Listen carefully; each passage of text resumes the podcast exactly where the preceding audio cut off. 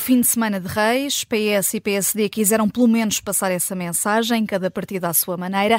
A entronização de Pedro Nuno Santos, com a despedida, será mesmo de António Costa, e a apresentação da Aliança Democrática entre PSD, CDS e PPM, com Luís Montenegro à cabeça, no timing exato, o dia de encerramento do Congresso Socialista. É, portanto, o tiro de partida para a campanha eleitoral, sinalizado aqui com cores no semáforo político. A Judite França está de férias.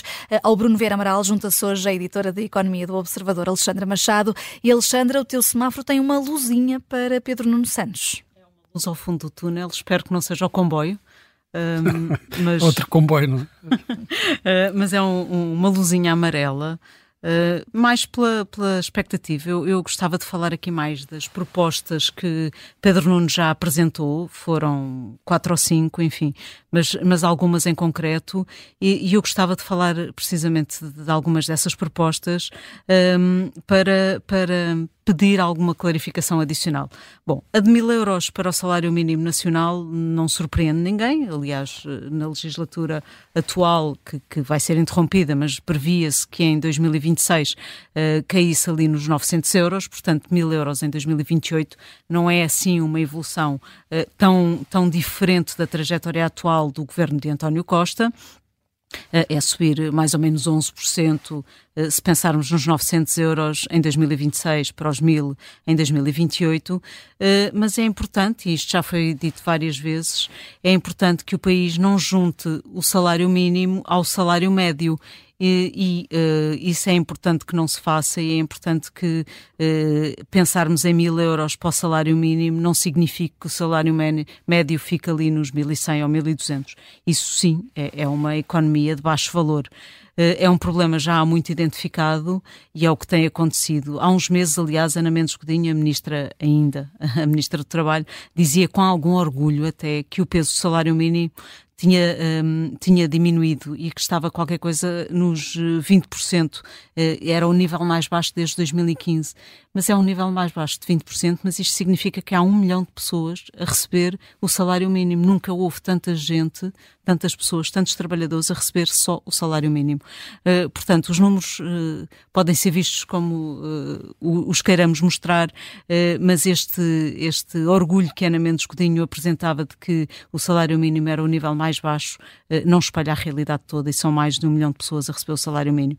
Outra das medidas anunciadas por Pedro Nuno tem a ver com uh, coisas uh, que só com mais pormenor se consegue aferir o resultado, nomeadamente o financiamento, alargar as fontes de financiamento da Segurança Social, aí todos estamos de acordo porque é importante um, arranjar novas, novas fontes de receitas uh, para a Segurança Social. Não e foi dito estão de acordo nisso. Claro, uhum. não foi dito como. Aliás, lembro que foi uh, constituído um grupo de trabalho precisamente para, para analisar novas fontes de receita uh, de financiamento para a Segurança Social e, e esse grupo de trabalho tem vindo a adiar sucessivamente a apresentação de resultados e seria muito importante seria muito importante conhecermos esses resultados antes, antes do final. A outra medida é a da atualização das rendas, ainda indexado aos salários, não se sabe como nem quando, nem de que forma, mas é importante que, que estas coisas sejam ponderadas e uh, analisadas em concreto. O rendimento bruto médio anual em 2022 aumentou 3,6% segundo o INE e as rendas em 2023 acabaram limitadas a 2%. Uhum. Portanto, há aqui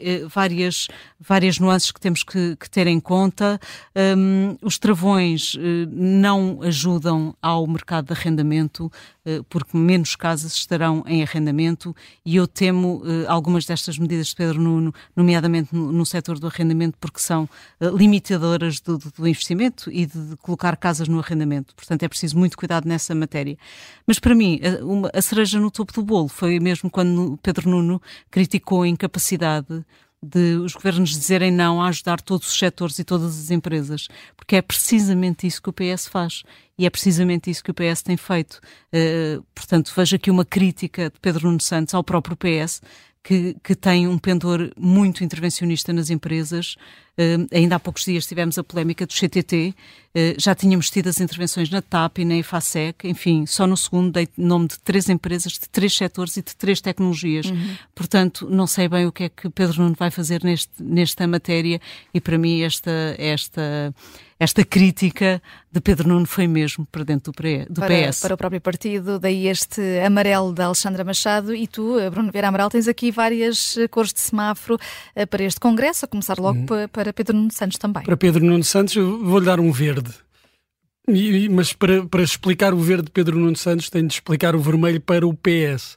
Um, porque o PS, ou uma parte substancial do PS, durante este Congresso, apontou baterias, quer ao Ministério Público, quer ao Presidente da República. Já se antevia esta estratégia, a defesa desta tese, logo desde o início, praticamente desde a primeira declaração pública de António Costa, na altura ainda um pouco tímido, um pouco a medo, mas eh, percebeu-se rapidamente que havia aqui eh, duas possibilidades. Ou o PS aceitava eh, estes factos de uma forma vá, quase natural, e entendendo que não havia outra alternativa também para o Presidente da República, ou então iria jogar a cartada da vitimização Uh, e, e, quase caindo na, na tese, uh, na, nas velhas teses das cabalas uh, e das conspirações entre outros setores e outras instituições para prejudicar o PS. E neste fim de semana ouvimos figuras do PS como Edith Estrela, Augusto Santos Silva, Manuel Alegre e, muitos outros, outras figuras secundárias do partido, que só faltou falar em num golpe de Estado. Mas foram muito duros, muito claros em relação uh, à intervenção de, do, do, Presidente da República um, na demissão do, do, do, governo e o próprio António Costa, aliás, que disse, disse que foi derrubado. Não foi derrotado, não foi derrotado nas urnas, mas foi derrubado.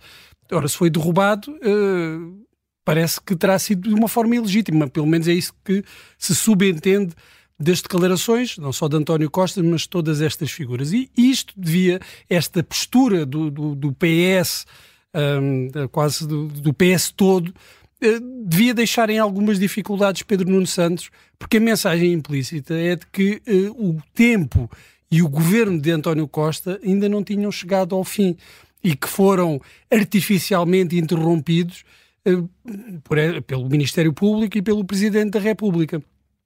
E isto deveria deixar o novo líder uh, um pouco de pé atrás, porque uh, está implícito nesta mensagem de que ainda não seria o tempo de, de, Pedro Nuno Santos. Mas também dizem isto, o PS assume esta, esta postura porque as sondagens dão, dão força a esta tese. Uh, o PS está à frente da maior parte das sondagens, algumas com, com uma vantagem bastante significativa, e uma das leituras possíveis é de que os portugueses, então, afinal, não queriam a demissão uh, do governo. Eu acredito, e daí reforçar o sinal verde para Pedro Nuno Santos, que uh, os bons resultados das sondagens em que, que, que são dados ao, ao, ao, PS devem-se em grande parte a Pedro Nuno Santos, que está inequivocamente a mobilizar o eleitorado de centro-esquerda. Ontem contornou esse obstáculo uh, de ter uma parte do PS ainda agarrada a António Costa conseguindo esta, este truque, este prodígio quase de contorcionismo, mas conseguiu fazer, uh, que é reclamar ser herdeiro de António Costa, não rejeitar essa herança, nem o seu próprio passado, como membro do, dos governos de António Costa, e apontando ao mesmo tempo para o futuro, para uma energia renovada. Depois há questões que são discutíveis, como das medidas propostas, das medidas apresentadas, de algumas propostas já feitas, como a do salário mínimo. A questão não é do salário mínimo chegar aos mil, aos mil e duzentos, aos mil e trezentos. A questão é se a nossa economia cresce para suportar esse, esse aumento do, do, dos salários e se não acontece, o que tem vindo a acontecer, que é o salário mínimo aproximar-se do, do salário médio, como a Alexandra dizia. Uhum. Dizer, bem, queremos uh, o salário mínimo a mil euros. Claro, toda a gente quer, até mais do que isso.